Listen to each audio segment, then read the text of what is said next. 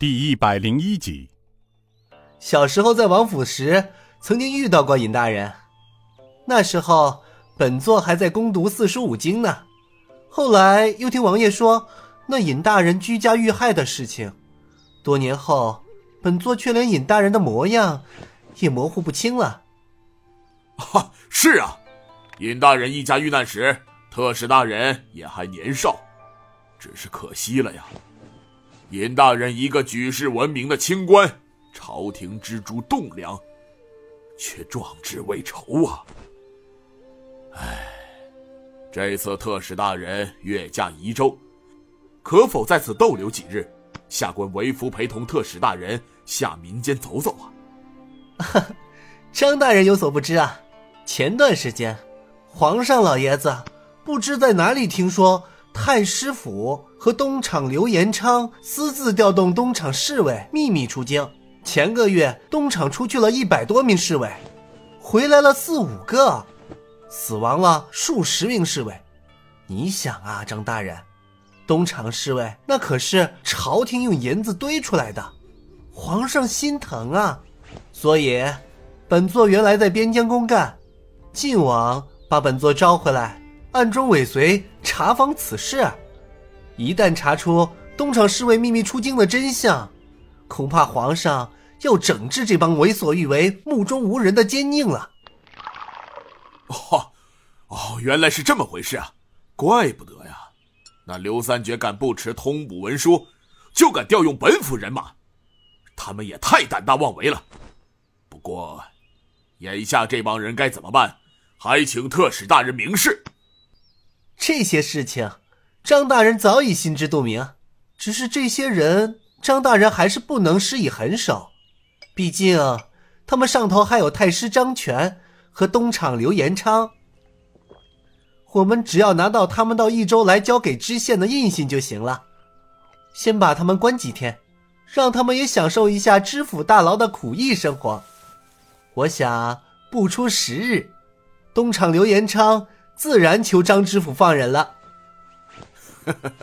特使大人，此招妙趣横生。行，下官就按照特使大人的主意办理。哦，还有蔡知县怎么处置？不请特使示下。算了，他今日之举，无非是想巴结上差，虽然行动轻率了一些，留观后效吧。他也不容易，苦巴巴熬了七八年。才调任知县，只要他不贪赃就行了。特使真不想在穷乡僻壤逗留几天吗？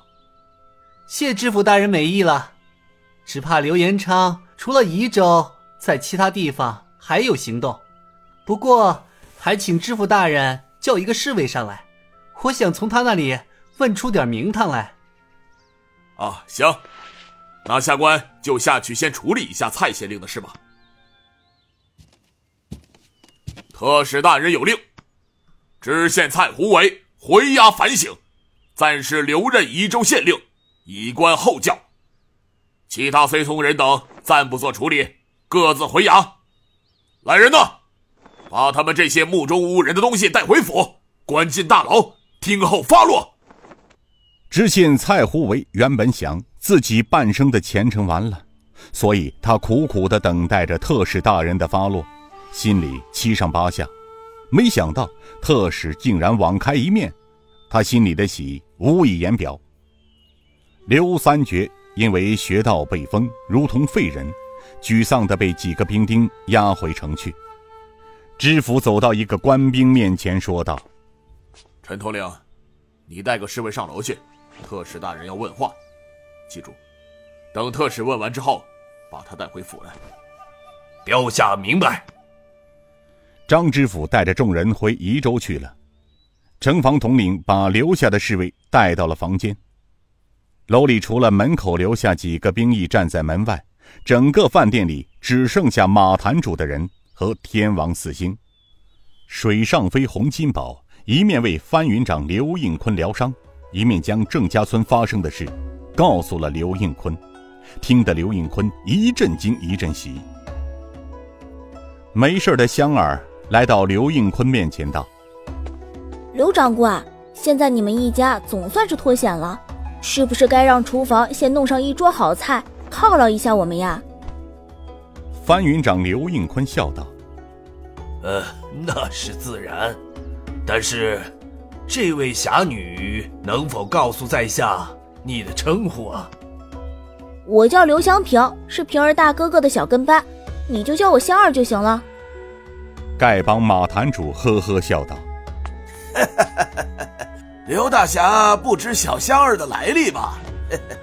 老叫花告诉你啊，她的来头可不小啊！你知道刘奇峰吗？”刘应坤惊异的道：“啊，马坛主是说香儿女侠是江湖四老刘老前辈的宝贝孙女刘香平？”马坛主笑道：“ 如假包换呐！想必你就是郑家码头的水上飞洪金宝洪大侠吧？”洪金宝也感到十分惊异的问道：“啊，是啊，可是香儿小姐怎么知道的？”香儿调皮的道：“我不告诉你。”弄得洪金宝一愣，笑道。香儿小姐肯定是去过我家是吧？